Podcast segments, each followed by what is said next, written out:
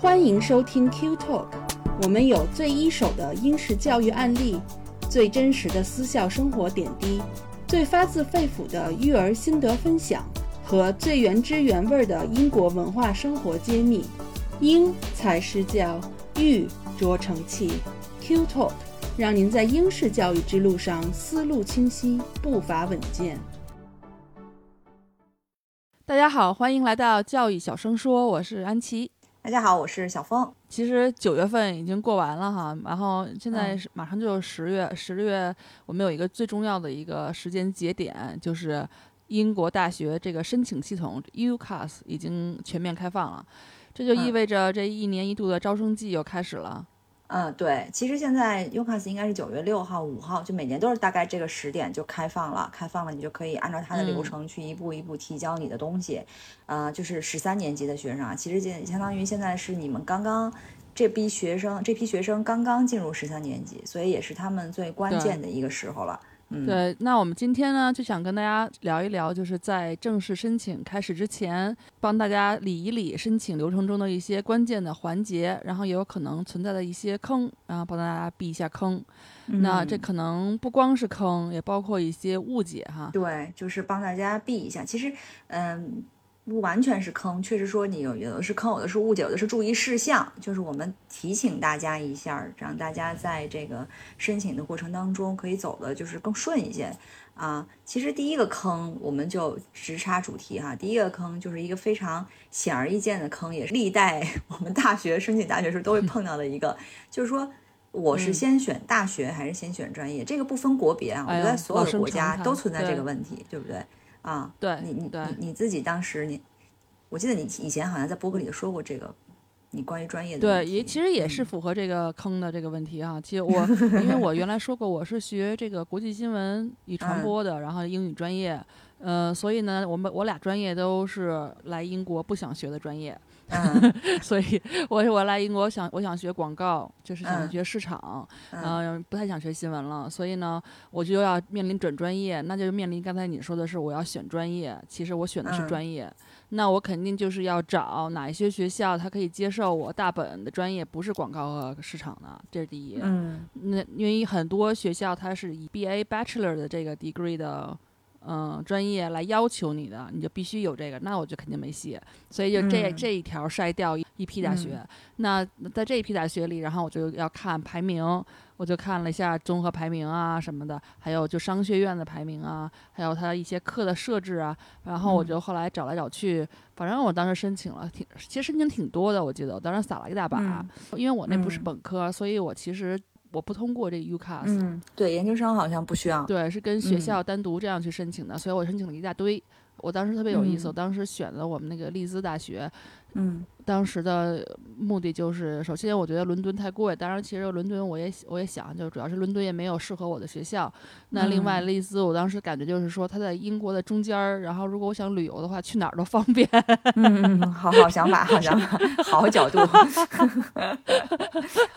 但是我没有考虑到口音的问题，所以对这个约克约克 shire 的口音确实当时是给我当头一棒。嗯，我当时选选课是这样的，嗯，那你觉得呢？你的有什么建议吗？那我个人肯定是个反例了，我个人肯定是属于掉到坑里的那批人。就我 好像之前也说过，就是其实我专业是我妈选的，因为我妈是会计嘛。嗯。然后我是从大学选专业，为什么呢？因为我高考的分儿砸了，就考砸了之后呢，就我原来的理想学校都不存在在我的，就是只能存在于理想之中了。就是我要重新开始选我的这个这个大学的名单，然后当时就只能是先去找好大学，再去想这个大学里我能学什么，因为。我爸我妈都有名校情节，其实这也是为什么大家会掉到这个坑里的一个最本质的原因，就是他们还是希望，就是我说出去我孩子哪个学校，然后大家都觉得哦这个学校很好，但不会说我我孩子是学什么专业，他们觉得这个专业很好。那时候的人的就我们周边的大人的层次还没有到那个程度，啊，所以呢，就是我们就先选了大学，就是在我这个分数线在呃范围可以达到的范围之内最好的大学，且。就是保证系数最大的，就为什么保证系数大呢？是因为这些大这个大学比较低调，就我天津大学嘛，它比较低调，它不太对要宣传。其实它和南开当年的那个排名是一前一后的，天天大比南开还要提前一名，就一个是第八，一个是第九吧，大概。但是呢，它不宣传，就很低调，很多人都不知道。尤其它又是一个工科为主的院校，所以很多的这种家长啊，都都不了解，尤其是南方的家长。所以呢，我们就相当于捡了一个漏吧，就去了这个大学。那去了大学呢，就是选什么呢？什么专业？我妈说，那你就学会计呗。就是我妈是学会计，她就是选了一个财务管理，然后就就这样莫名其妙的学了学了四年的财务管理。其实我也不知道我学财务管理学的什么。然后到了研究生的时候呢，我又掉到了另一个坑里。呃，其实就是研究生我是保送了，保送了之后呢，我就要选导师和选专业。但这个时候其实。其实我是，我觉得是应该是先选专业，再找这个专业方向里头最好的导师，是这么一个流程。现在想来是这么一个流程，但是当时的我是先找了导师，就是我找了所有导师里头我能够得着的级别背景最好的、发展前途最好的，然后我到他底下学他那个，我是如今我都不明白是什么的 专业是什么呢？所以呢？呃，就是计量经济学，什么东西？其实计量经济学现在计量经济学就计量经济学，计量经济学是拿统计学的方式 去分析经济原理的，就就是。他首先，他一跟我的本科专业没有太大的联系，因为本科是个比较实际的对财财务。二呢，他就比较偏向于学术了，就是说你不搞研究的话，其实学计量经济学是没有什么原因。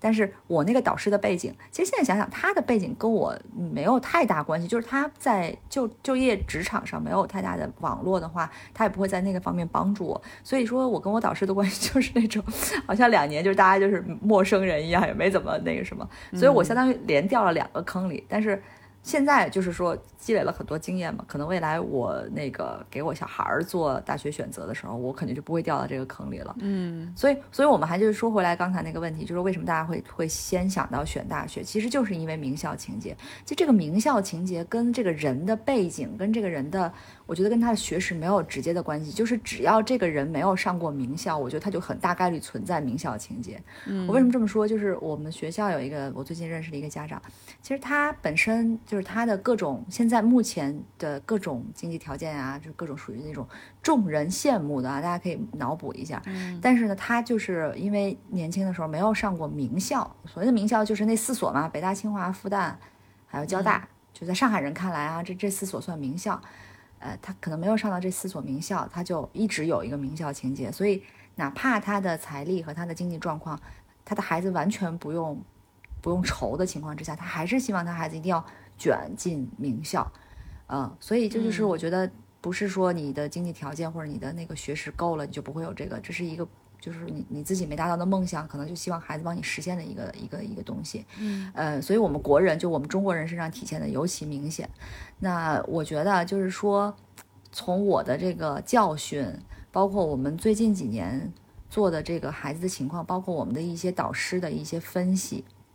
还是建议是先选专业，再选学校，就是跟我走相反的一个路，就是自下而上的一个路。这是这是为什么呢？就是。它有两方面的原因。首先，你这个大学你是怎么选的？你肯定是看排名选的。那现在这个世上最普遍的、最有公认性的几个排名，那我们最知道的就是 QS 排名，然后英国的就会比比较认那个《泰晤士报》的排名。还有两个我也是没太听说过，一个叫 ARWU 排名，一个叫 US News 排名。嗯，就这几个排名属于现在比较公认的了。那我们先看它排名，它排名是有自己的权重和参数的，就是每一个排名它的参数和权重都是不一样的啊。这就是为什么前两天那个那个 Guardian 那个卫报的排名已经连续三年圣安圣安德鲁斯这个大学会排到第一名，因为它里头有一个很重要的参数是老师跟学生的关系和上课的这个氛气氛。嗯，可能 这个这个可能就刷掉了很多学校哈，这个具体的原因就我也不知道。呃，所以呢，你你参数不一样，你大家排出来的肯定不一样的。那这个排名很多，尤其是《泰晤士报》的这个英国大学的排名，它很多是看你的研究成果和你的研究这个。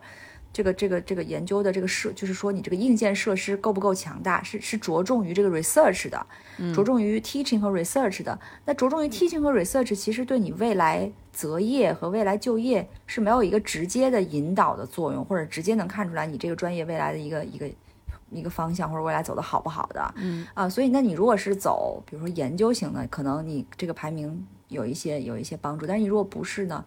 如果你就为了这个名气，你选了一个根本不知道你去牛津学莎士比亚，你根本不知道你学完了干嘛呢？所以这个这个是非常风险很大的一件事儿。对啊，现在这个唯一的这个排名里头涉及到一个就是就业方面的，就是一个叫 QS 排名里有一个叫全球雇主声誉排名，就是他把这些毕业生拎出来之后，看他的那个雇主雇主的这个这个是名望名声啊，然后有占了一个百分之大概百分之十还是百分之几的权重吧，就这个好像是就业稍微沾点边儿的。嗯，所以呢，就是说大家只看大学的话，可能跟你未来的生活差得很远很远。就是我们不不可否认的讲，即使你从名校出来，你也很可能存在你未来找不着工作或者未来生活的不好的这个这个这个问题嘛。那解决这个问题的一个最主要的途径，就是一开始选选对路嘛。你选对路就是选对专业，嗯啊、所以说就是说还是要从专业入手再去看学校。嗯那另外一个原因呢，就是说同一个专业名字差不多，在不同的学校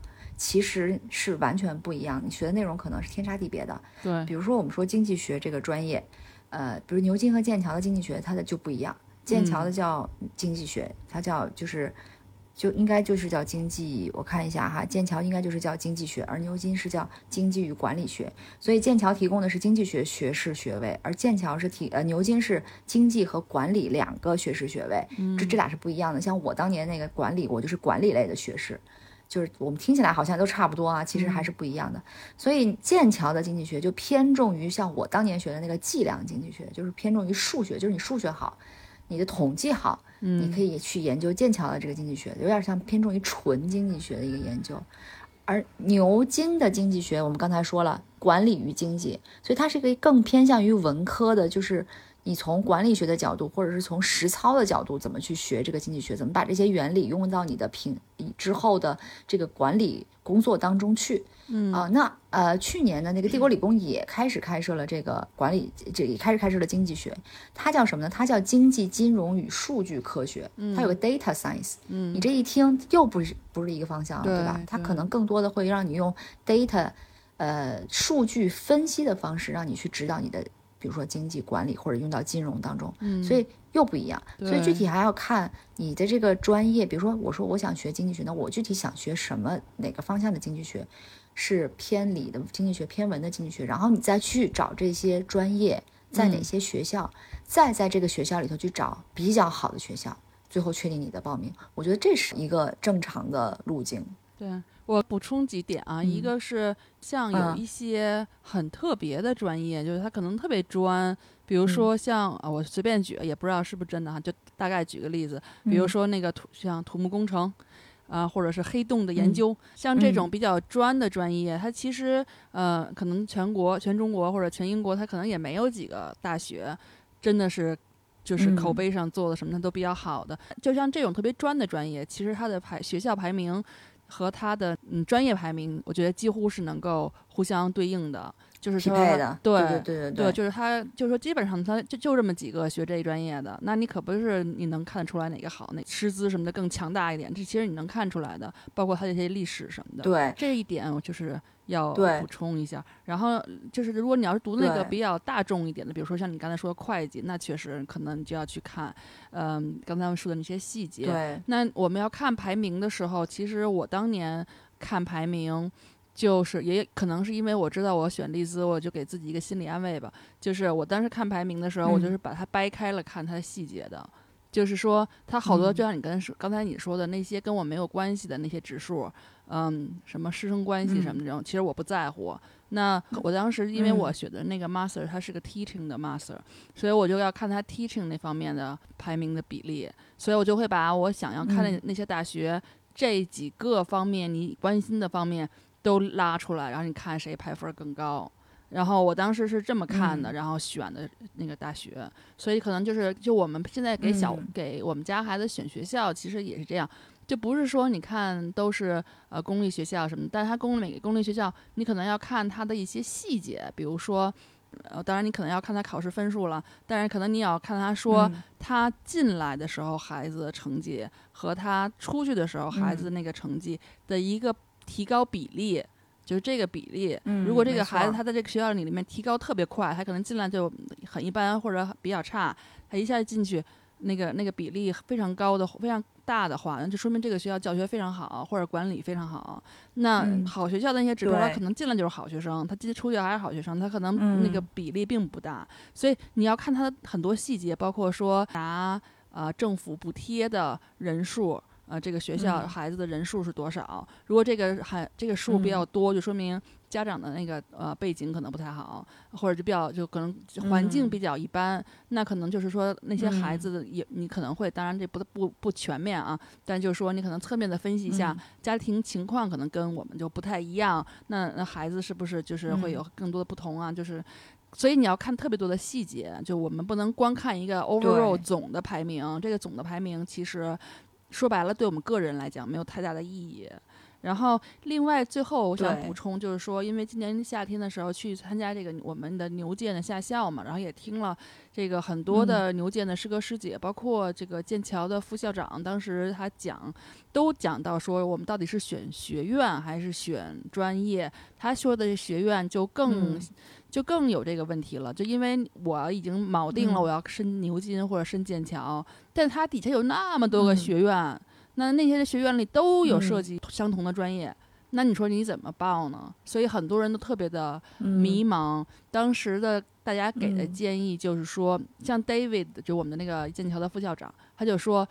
如果你能嗯够申请剑桥，他是不论哪一个学院都是。非常好的学院，都是嗯你会很满意的学院，所以教在教学上是没有任何问题的。然后，所以你真的要嗯看的就是专业上面有没有细细微的区别。这是第刚才你说的第一，第二点就是这个学院它的嗯其他的一些问题，比如说是在市中心呢，还是在郊区啊？那看你是喜欢安静还是喜欢热闹呀？然后它的那个宿舍嗯是集中性的还是分散型的呀？然后它的那个它嗯是就是是全女生的学校啊，还是就是男女混合的这种学校啊？然后它的比如说你喜欢体育，它体育设施怎么样，就要看你个人的一些需求来定这个学院。嗯所以不要一说大家都说啊，嗯都是 King's College 或都是什么什么，就是那几个著名的学学学院，学院越著名，它的专业的竞争力就越大。你可能嗯就申请不上，那你申请不上的话，你就会流到他们就牛剑的那个所谓的一个 pool 一个一个库里面，然后你在在那个库里面，嗯别的学院没招满呢，他们可能就会就类似我们所谓的调剂，但就说其实他们的学院都不差，你要看他很多具体的呃情况，不能以一个大的一个排名来就一一概全的来去选。嗯，嗯其实你说到这个牛剑的学院的问题，对，确实我也我也想到了，我刚才也想说这一点，就是牛剑还有一个问题，就是你要选那个 college 要选学院，因为每个 college 里可能可能都有数学学专业，比如说三一也有，比如别的学院也有，那你要选哪个？呃，正正好之前我们的那个学生就小西，他不是今年考上那个剑桥了吗？他前两天也跟我分享，他当时其实他一开始也是卯着三一的物理去的，但是他也知道三一的这个就是其实也是名校情节，就是水涨船高，名校中的名学院 所以呢。对，然后呢，所以大家都卯着去，那就每年的招生分呢肯定越来越高嘛，啊就招生要求越来越高。后来呢，他就是因为一个机缘巧合，又去了另一个学院去参观，然后他就觉得这个学院让我让他住的挺舒服的。他他不是参观，他是住了一段时间，他嗯是参加了一个夏校。然后呢，他就去找这个学院的所有的 faculty 的，就是所有的老师的这个资料，就是背景，看看他们老师每个是研究什么方向，就是物理学相关的。嗯他就发现有一个老师是他挺喜欢的一个方向，哎，他就找了，最后确确定了这个学院，就顺顺利利的考上了。所以说，就是每个其实你如果是真的是要考牛津、剑桥，它每个学院都有很详细的介绍，对甚至是有一些一些视频视频的 tour 让你去看这个学院长什么样，哪怕你去不了。所以我建议是你们把每个老师的每个导师的，就是他的背景、他的研究方向、他的这个团队的力量什么的，全都给看一遍。嗯，然后呢，包括演员啦，你毕竟对吧？然后包括男女啊什么的，然后你确定一个老师，确定他的方向是你适合的。其实这就是一个更细节的专业，就是专业里的方向你都要先想好，再去选学院。对所以这就是这就是一个可能下一步就更更深的一些东西了。嗯对对，主要是要知道自己真的是要什么，嗯，自己关注的是什么。对，就是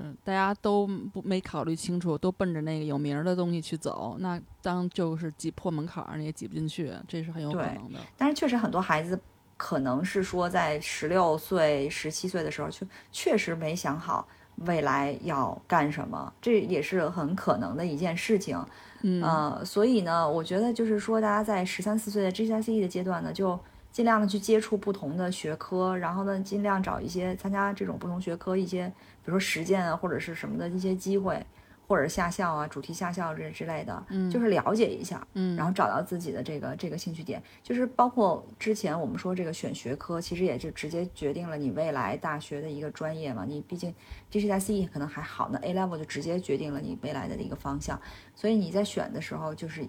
一定要看看就是自己的强项，要你你可以说我喜欢，比如说 business 或者，但是我的强项如果是。比如说非常偏理工类的，那我不适合去学这种文文史类的，那那那你可能就要想一想，你的强项是什么，优势是什么，你的这个思考逻辑是什么，然后呢，你是不是就是你不是要因为喜欢这个学课的老师，也不是因为喜欢这个课的其他的方面，你纯属喜欢这个课的内容，是喜欢这个这个学科，那你可能是真的是对他有热情。那你如果说是因为老师讲的好，那你抛开老师讲，你如果换个老师，那你就不喜欢，那说明你不是真正喜欢他。所以就是说，大家还是在要在 GCSE 阶段，可能就要开始反复的问自己，我的方向是什么？我喜欢什么？我的兴趣点是什么？我的强项是什么？最后当然也需要一些大前辈啊，一些各种方面的咨询的结果啊，聊天啊，来确定自己到底最适合的一个路是什么。对，还有就是说，其实如果你是比如说是理工的话，理工的话一般那几大项你考试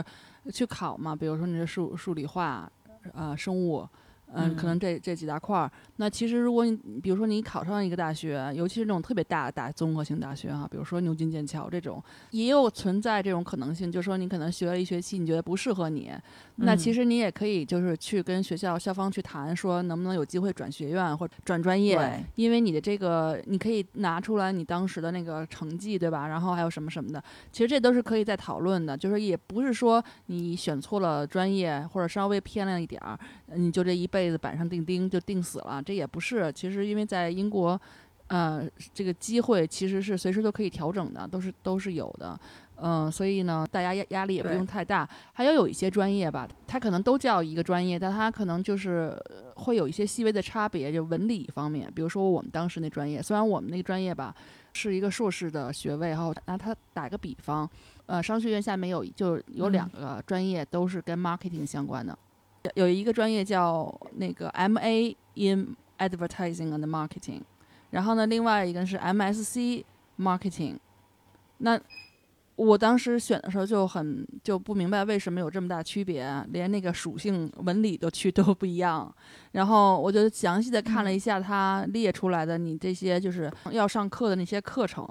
因为没有学过 marketing，所以我其实也不是特别的完全的懂。但是你看一下，你大概能看出来一个区别。其实它的区别就在于，我我选的这个是 M A 的这个，它是文科的，它是偏文的。那这个专业其实它是等于是说白了，它是更偏广告和市场方面的，就是说它有很大一块是广告方面的。比如说你要进这种呃广告公司啊，呃这种 agency 啊，然后等于是你是第三方。就等于是乙方，知道吧？就是等于是你给别的人去做广告方面，就等于是 communication 对外宣传方面的。因为 marketing 它不光是有对外宣传方面的，它还有一些数据方面的。那另外一个 MSC 的那个就更偏数据的，包括他们会学物流，他这他们的课里面会包括高等数学的一些东西。他的那个课程设置，你就一下能看出来比较偏理。然后他那是专门针对针对于是说做。甲方真的是做 marketing 部门的人，他要看数据，他要看，嗯，就是他怎么管理他的那个就是物流呀，然后他的 business 啊，他的 sales 啊，就是他要看这方面。那我们学的那个就不用看物流和 sales 这些。那我们看的可能是，比如说是 international marketing 啊，然后 mar PR 啊，marketing communication 啊，就这些，就所以你如果你仔细看他课程设计，你也能看得出来大概它的偏向是什么。当然，因为每个每个大学。他讲课的老师不一定就说，嗯，永远都不变。所以当时我是完全没有看老师的，因为我不他是谁我也不知道。那反正我都不都不清楚，我就相信这个学校老师也不会差。所以呢，其实就是主要是看课程的设计是怎么样呢？哪一个更适合你？其实是能看出来的。那我们现在来说，呃，另外一个就第二个坑哈，就也是我们要规避的一点，就是申请时间呃，我们知道每一年呢都有一个申请时间表，大部分大学的申请时间其实都差不多。那今年有一点变化，就是以往是一月二十五号到二十六号截止，那今年是一月三十一号截止。啊，当然呢，你还可以就是补报。那补报更多的就是看运气了，大家最好还是都看好这个节点，就别别错过了。肯定你申请是宜早不宜晚的。我也看到有一些人说，呃，头曼大就是比就是比较早，然后很快就拿到 offer 了。当然，你这个申请早的前提是材料你都已经准备好了，非常准备充足了，然后你有信心了，然后你的 PS 也不需要修改了。那推荐信这部分预估分儿什么的也都没有什么问题了，不是说你为了去赶一个时间，然后你就随便糊弄了一些，随便写了一个 PS，那那也不行哈，因为 PS 还是挺重要的，我们一会儿也会说到。对啊，那另外呢，就如果是医学院，包括兽医哈，就申请的截止时间和牛剑其实是一致的，所以如果想申请医学院的学生，也需要看好这个时间点。嗯，然后呢，第三呢，就是不光是牛剑啊，考医学院、法学院等很多的专业都会有加试的这个要求。那这个加试也是要报名的，大家要看的自己的专业和大学的这个具体的加试要求，可能都是不太一样。然后你在这个要求的时间点之前完成报名。就千万别错过，因为没有加试的这个成绩，他的你的专业他选你的时候，他就不不考虑了，就不会选不会去选你了，因为别人都有，就只有你没有。没错没错，其实以前可能很多人有误解，就说加试是不是只有牛剑才有？其实不是，它是根据专业走的。比如说你考物理或者考 computer science 或者考法学院，你很多都是要求你不同的这个名字的一些加试，不是考你逻辑思维能力啊，或者考你专业能力啊这些。嗯。所以大家一定要一定要先查好是不是需要加试。嗯。那刚才安琪也说到了。这个医学院的问题，其实医学院最近我经常听到家长问我这个关于去英国学医学院的这个问题，所以我们就单单独来谈一谈医学院。但是医学院其实不太像一个坑，只是说你在报考医学院的时候之前，比如说你从以国际生的身份去报考英国的医学院之前，可能你要仔细的想一想很多的问题，就是他首先。它英国的大学的医学院大部分是接受国际生入学的，但是都会有一个比例，因为它要保护本地生源的一些未来的一个就业的市场。英国人缺医生，就是百，对对对对，所以一般都是百分之七左右的一个比例留给国际生。嗯，你看，即使国际生交这么多的学费，他也不会说我招百分之百全是国际生，那也不是。所以竞争非常非常的激烈，而且你知道医学院还要经过一轮一轮的考试，所以说最后考到医学。院被录取的国际生就就就是凤毛麟角了，嗯，所以呃，医学院首先我们说一下这个英国的医学院，它普遍的一个申请条条件吧，就是说不管你是就读 A level 还是 IB，比如说你以 A level 为主吧，修修医医学院所必须的一些课程，一般的就是比如说呃化学、生物，然后物理、数学，你具体要看每个学校的这个医医学系的这个网站的要求，嗯，呃，一般来讲 A 星。两个 A 是比较保险的，当然你如果是比如剑桥的，那你就另外再说了。另外呢，就是说你的个人简历里可以体现一下，如果你有相关的经历，比如说去医院做志愿者啊，什么看护这个养老机构的老人啊，这些你都可以写出来，这是和医学院相关的实习经历，这些都是非常的有帮助。第三个就是你要你要参加他的那个考试，我们刚才说就是加试，那加试呢，一般的这种。呃，有两种吧。现在英国的加试，一种叫 UK CAT，就 UK CAT，这是临床能力测试，就大多数的英国的医学院都要求这个考试。另外一个叫 BMAT，它是生物医学入学考试。你像那些名校，像牛剑啊、UCL 啊、帝国理工啊、利兹啊这些，要求 BMAT。当然，你也可以两种都参加了，看你自己了。哎，对，如果有时间且有精力的话，第四个就是雅雅思，对雅思这个医学院的要求也是比较高，建议至少要考到七点五吧，嗯，这是至少啊啊，所以你想你要考名校就更高了，医学院的那英语真的是我因为原来做过医疗方面的 marketing 嘛，哎呦那给我愁的呀，那些单词。那一句话里我好多都看不懂，我挨个查去。没错，其实不光是医学，就是生物化学、生化，就这些啊都是有很多的词。你像那些蛋白质的基啊、什么氨基这哦基那基，就很多这种乱七八糟一堆一一长串儿，你就得背，那没别的办法，对对吧？对，所以这个医医学医学最后一个还有一个就是太不容易面试也很关键。嗯，他会学校会通过面试来看你是不是有一个，就是 看你像不像一个大夫，就是有没有当大夫的潜力。对对对对对，所以呃，其实其实大家都可能也有一些误解，就是说我在英国学了医学院之后，我回来或者我去别的国家能不能当大夫，能不能当医生？其实英国国内是没有统一的那个医生执照考试的，是但是你从英国医学院毕业之后呢，你是可以获得一个 GMC 认证的，就是从医职业资格。嗯，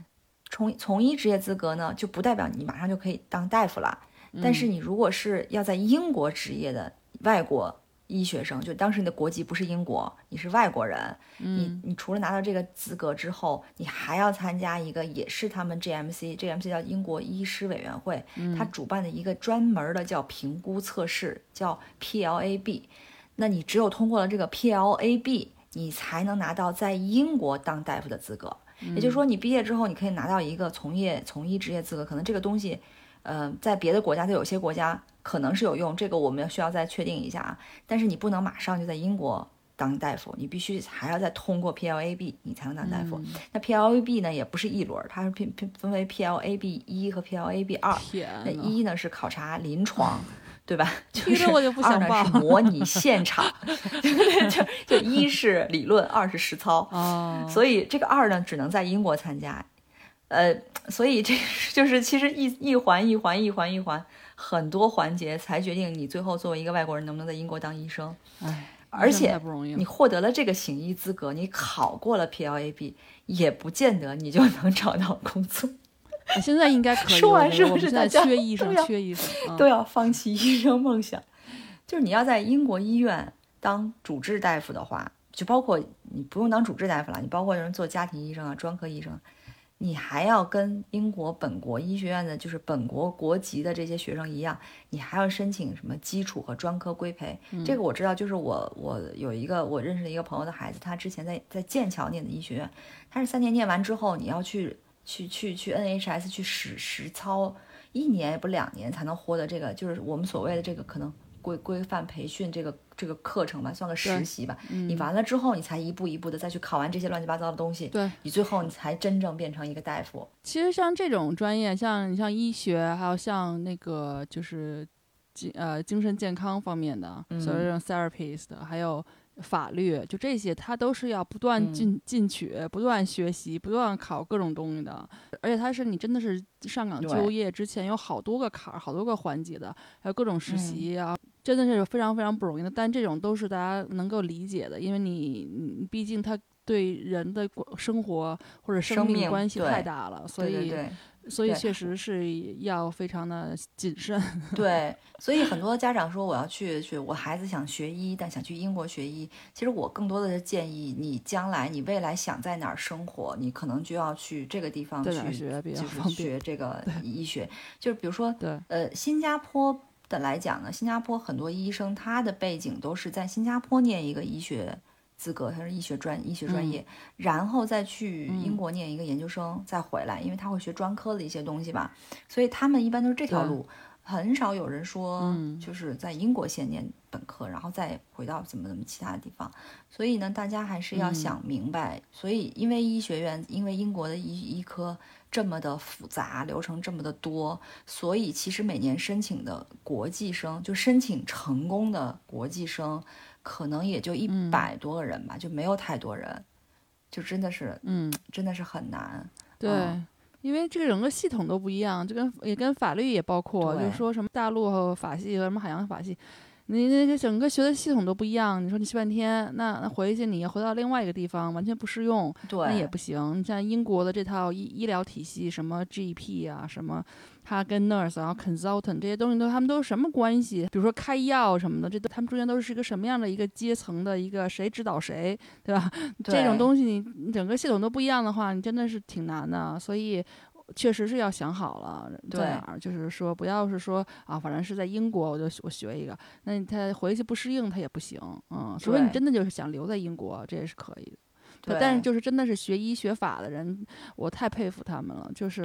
对敬仰，就是他们得抗压能力非常非常强。本来学习时间就长，然后中间考核的时间也长，然后你能走上正轨的时间还长，所以你说要不然工资高呢？对，是的。所以这个嗯这个，你像英国的这个，你你记得英有个英剧，其实就是讲，当然英国的医生也不是普遍的工资高，你像 AHS 医生其实也挺那个什么的。有一个英剧不就讲那个普呃普 NHS 那个接生的那个就是产科的一个男大夫，他自己写了一本书，就叫叫 Adam，那个人叫 Adam 什么，他自己写了一本书。呃，就是还挺逗的，嗯就是讲他在 NHS 就是每天接生的生活，就是而且还是，对学医就很多是一个真的是热情驱使，对，要坚持到底的人啊，那本书别别人不不是畅销书吗？对对对对，我还看了，还是挺逗的，就是，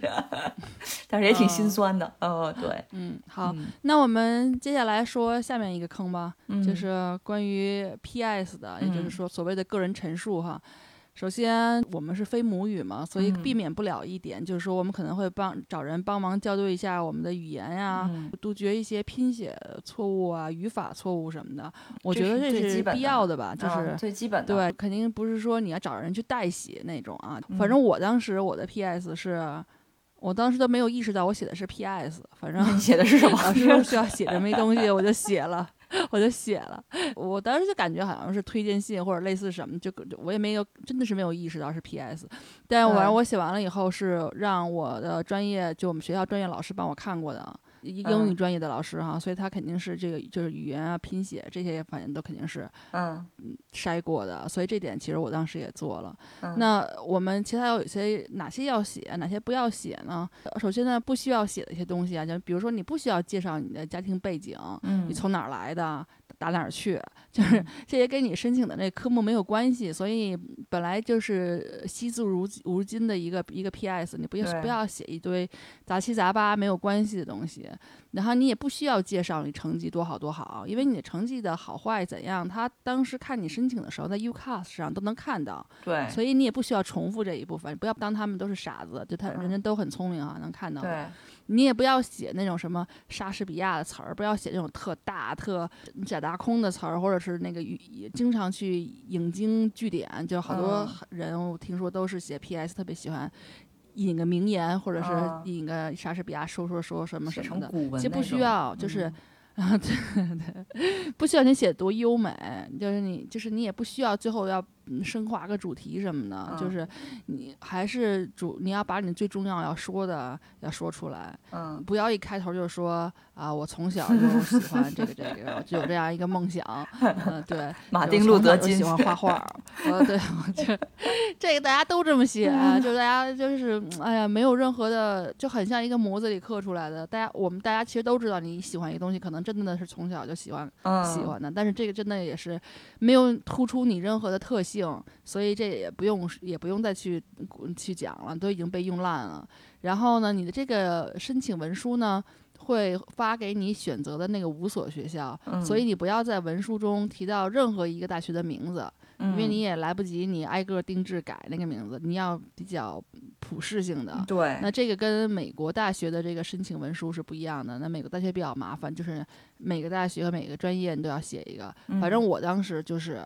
嗯，那一套词儿都是写好的，然后就把名字各种换，因为我是单独申请嘛，所以就不太一样。嗯那这个申请书呢，文字它有限制，不能超过四千个字母或者是四十七行，嗯然后包括这个空格啊、空行啊。可能需要用一些什么字数检查工具什么的，嗯反正过去我就是用 Word 那个，直接是 Word count 那种，嗯是能够也是准看得，出来你大概字数的。对对对，然后呢，确保你没有抄袭，然后因为它 UCAS 它有自己的特殊的系统可以查出来，那嗯就这种查重啊什么的。那你现在我们 AI 都这么盛盛行了，对不对？那你人家也很有可能 UCAS 系统更加升升级，它可能 AI 都没错，都植入了，对，所以你这种抄抄袭的话是很容易很容易被发现的。嗯就嗯不值当的，就不要做这样的事情嗯啊、因为文书它还是要表现你的个体差异性，你你为什么跟别人不一样？为你为什么要选这个学校和专业？所以你要跟抄人家跟别人一样，就没有任何意义了。我嗯们要到底要写什么呢？首先就是你肯定要写你对你所学的这个学科，就这个专业是非常非常感兴趣，而且是非常有热情的。包括是你肯你是对它是有足够了解的，嗯那你怎么能够写出来你十分感兴趣呢？不要写我从小就感兴趣，嗯，那你要 具体怎么的感兴趣举例子，嗯细节化。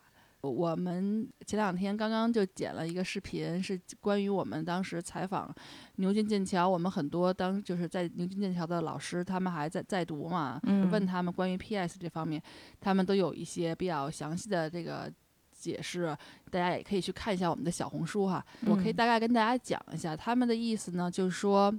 你不要把你所有的成就都列出来，就是一二三四，我干了这，干了这，干这个。嗯他们他们说这是嗯嗯没有任何打动人的点，so so what，就嗯没有任何意义。其实你不如摘出来一点你非常特殊的或者特非常突出的，你去讲为什么对这个感兴趣。然后呢，你通过你去做或者学习的过程中，你有可能碰到一些困难，嗯然后你又是怎么突破这个困难的？然后你后嗯面。引发了你什么样的思考，或者是什么样的一个有有什么样的 learning？嗯那这样的话就会体体现出来说，你有个坚持不懈的精神，然后你你喜欢去思考，然后你有对他有热情，没有放弃，等等等等，就是要通过细节来表述嗯你的观点，不要。就堆话，不要把这些话那个大标题都堆上去，没有，就是它都是空洞的。嗯其实导师到时候看都是看你的这些细节。然后几个老师吧就跟我们讲，是说一定要保证你写的东西的真实性。嗯因为这些东西到时候你写的东西，它到你面试的时候都会被问到的，就是嗯尤其像牛剑哈，他们会专就会对你这感兴趣的话，他就会拿提出来问。那你如果写的是假的，或者是你也没有做好准备，对你嗯写东西都没有准备，对吧？然后人一问就被就是回答不上来就傻了，那就那也肯定是没没有办法过这个面试的。嗯反正就是说，我们要通过各种细节的方面的突出来体现刚才我说的你的热情，你对你学东西的了解，包括你有一些哪些实践经验。当然，你可能是有很多的实践经验，比嗯如像刚才说的，因为我们有中国的孩子喜欢去。就是知道要给自己的 PS 加分儿，会做很多很多事情。那这些东西你不要把都写上，你如果那么有一两个，它其实是大同小异，是基本上说的是一件事儿，那你就挑不如挑一个，把它说清楚，然后具体说一说，嗯呃，这样的话会更有效果。对，简单来说就是说，你肯定要有事实，那你事实且都是真的，然后你要选最相关的，跟你申请专业、体现你兴趣热情的事实。但是具体怎么写，嗯确实我我作为咱们是不是母语英语的学生，可能确实需要老师来帮你润色一下，具体去怎么表述这件事儿。可能你的表述方法，或者是你的这个语言用词啊，各方面，其实虽然不能用莎士比亚词，但是可能你用一些稍微高级一点的词，也会显得不太一样。所以这就是一开始你说的，就是嗯还是要校对语言了，就是简基基础的错误要杜绝，但是可能要提升一。下语言的那个但你不需要写美丽的大作文那个，哎，对对对，那些也是要要稍微的，反正你要反复的改。我知道牛剑牛剑的，我们的学生基本上每个都是至少十遍以上的改，就是很早就开始去准备这些、这些实例实例去堆，然后呢再要反复的改词，反复的把没用的就就摘掉。包括我们那个前前一段时间，就是我们考上坚强的小溪，他就是其实他一直学钢琴，然后他的钢琴级别也很高，但是他申请物理专业，他就没有压根儿就没有提钢琴这件事儿。他就觉得不相关嘛，他就不需要在这里头提出来。另外，他也是自己说，他可能也是改了大概十十几次，或者是怎样，更多的次数，最后才去提交的。呃，还有刚才就是说，你说到那个从小有一个梦想，就我想起来之前我们四月份做讲座的时候，我们让 Amber 就是那个牛津生物牛津生物的生物系我们的那些生物导师，他来说的时候，他就说他的 PS。他我记得他说我是生活在康沃一个充满了野生动物还是怎样怎样的地方，从这儿开始的。他为什么这么说呢？因为他学的是生物，他他因为他从小就因为对这种动物啊各种特别的感兴趣，他才会选这个专业。嗯所以对他就很具体，对他他不是说我凭空我就有一天做梦，我又有一个梦想，我也怎么怎么样，或者你可以写我有一个梦想，但这个梦想是怎么来的？是我有一天去自然历史博物馆看到一个什么东西，突然引发了什么，或者是我有一天去过动物园儿，就是这种东西你可以可以写。当然我们都不是专家啦，如果大家需要这个 PS 的专撰写，我们是有专门的老师来帮大家做这个 PS 的指导的啊，只是我们对，经过听过的一些东西，我们想分享给大家。嗯，对，有一个学姐说的很好，就是这个 PS 是，嗯，第一次你的导师有机会去了解你嗯。的这么一个东西。那这个嗯东西它等于就是像像你的一个一个一个脸面一样，它们不需要把它写的多么的夸大其词，或者是多么的嗯。美丽动人，你只需要说重点，就是嗯。你想说的那些点是你是个什么样的人，你有什么样的热情，还是刚才我说的，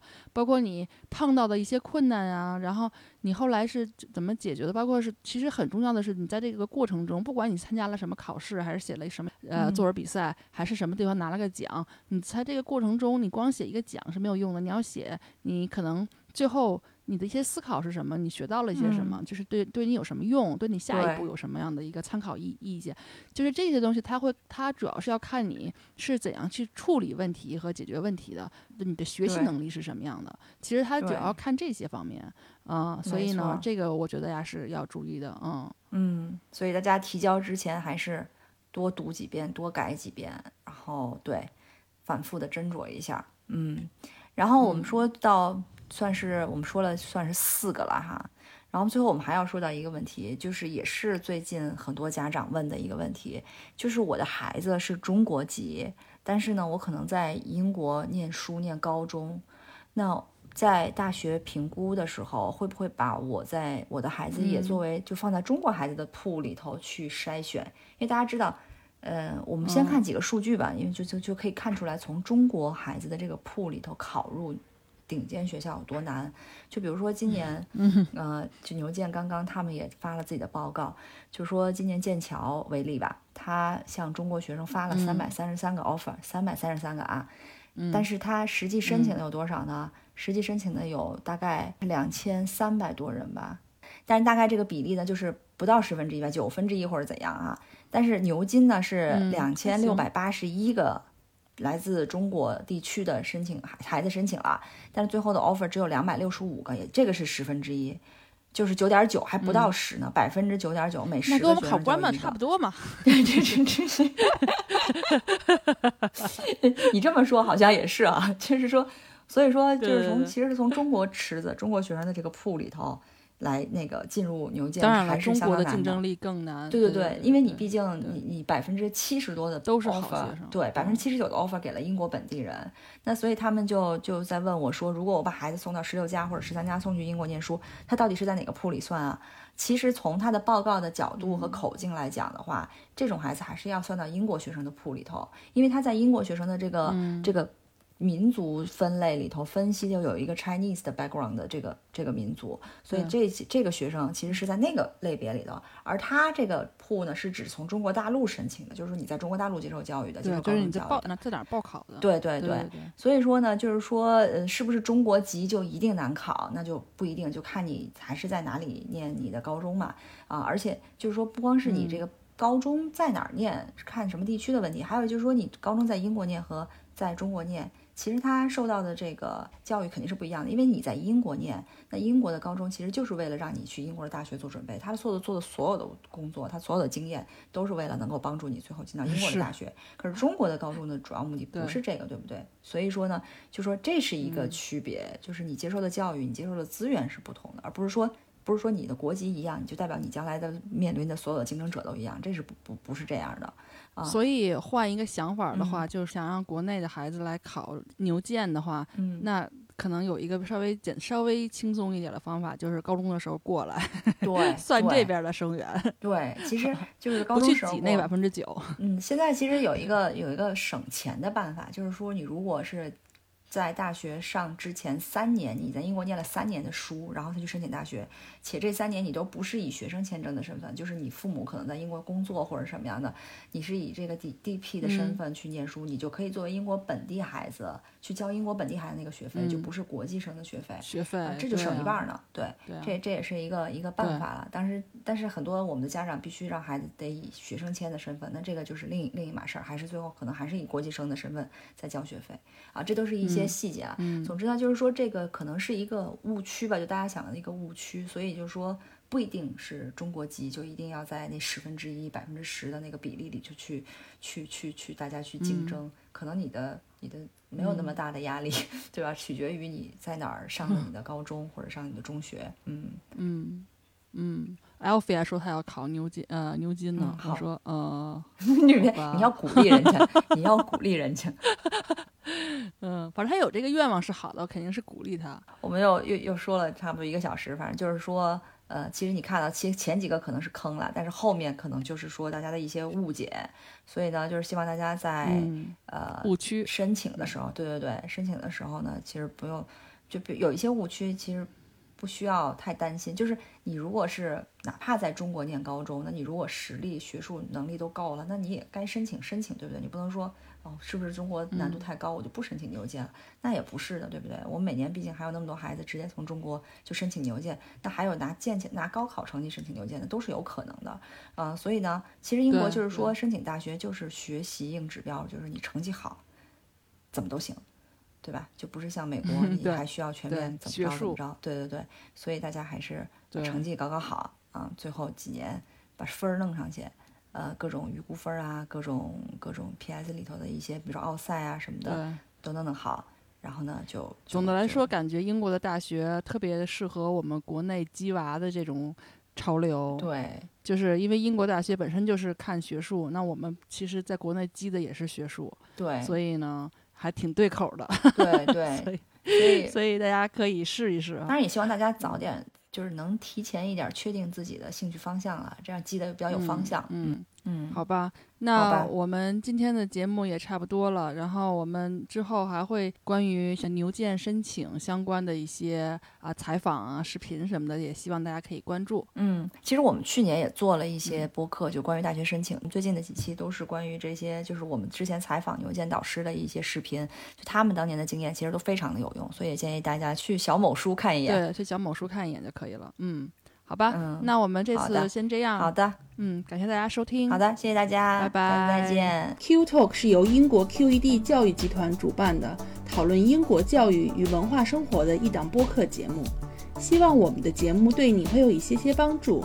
更多英式教育访谈、讲座、干货，请在微信公众号平台、微信视频号、小红书、哔哩哔哩和 YouTube 上搜索 QED 教育。麻烦您点击订阅、分享我们的频道或者给我们留言。您的举手之劳就是对我们的最大鼓励。祝愿每个学子都可以在国际舞台上发挥出自己的最大潜能。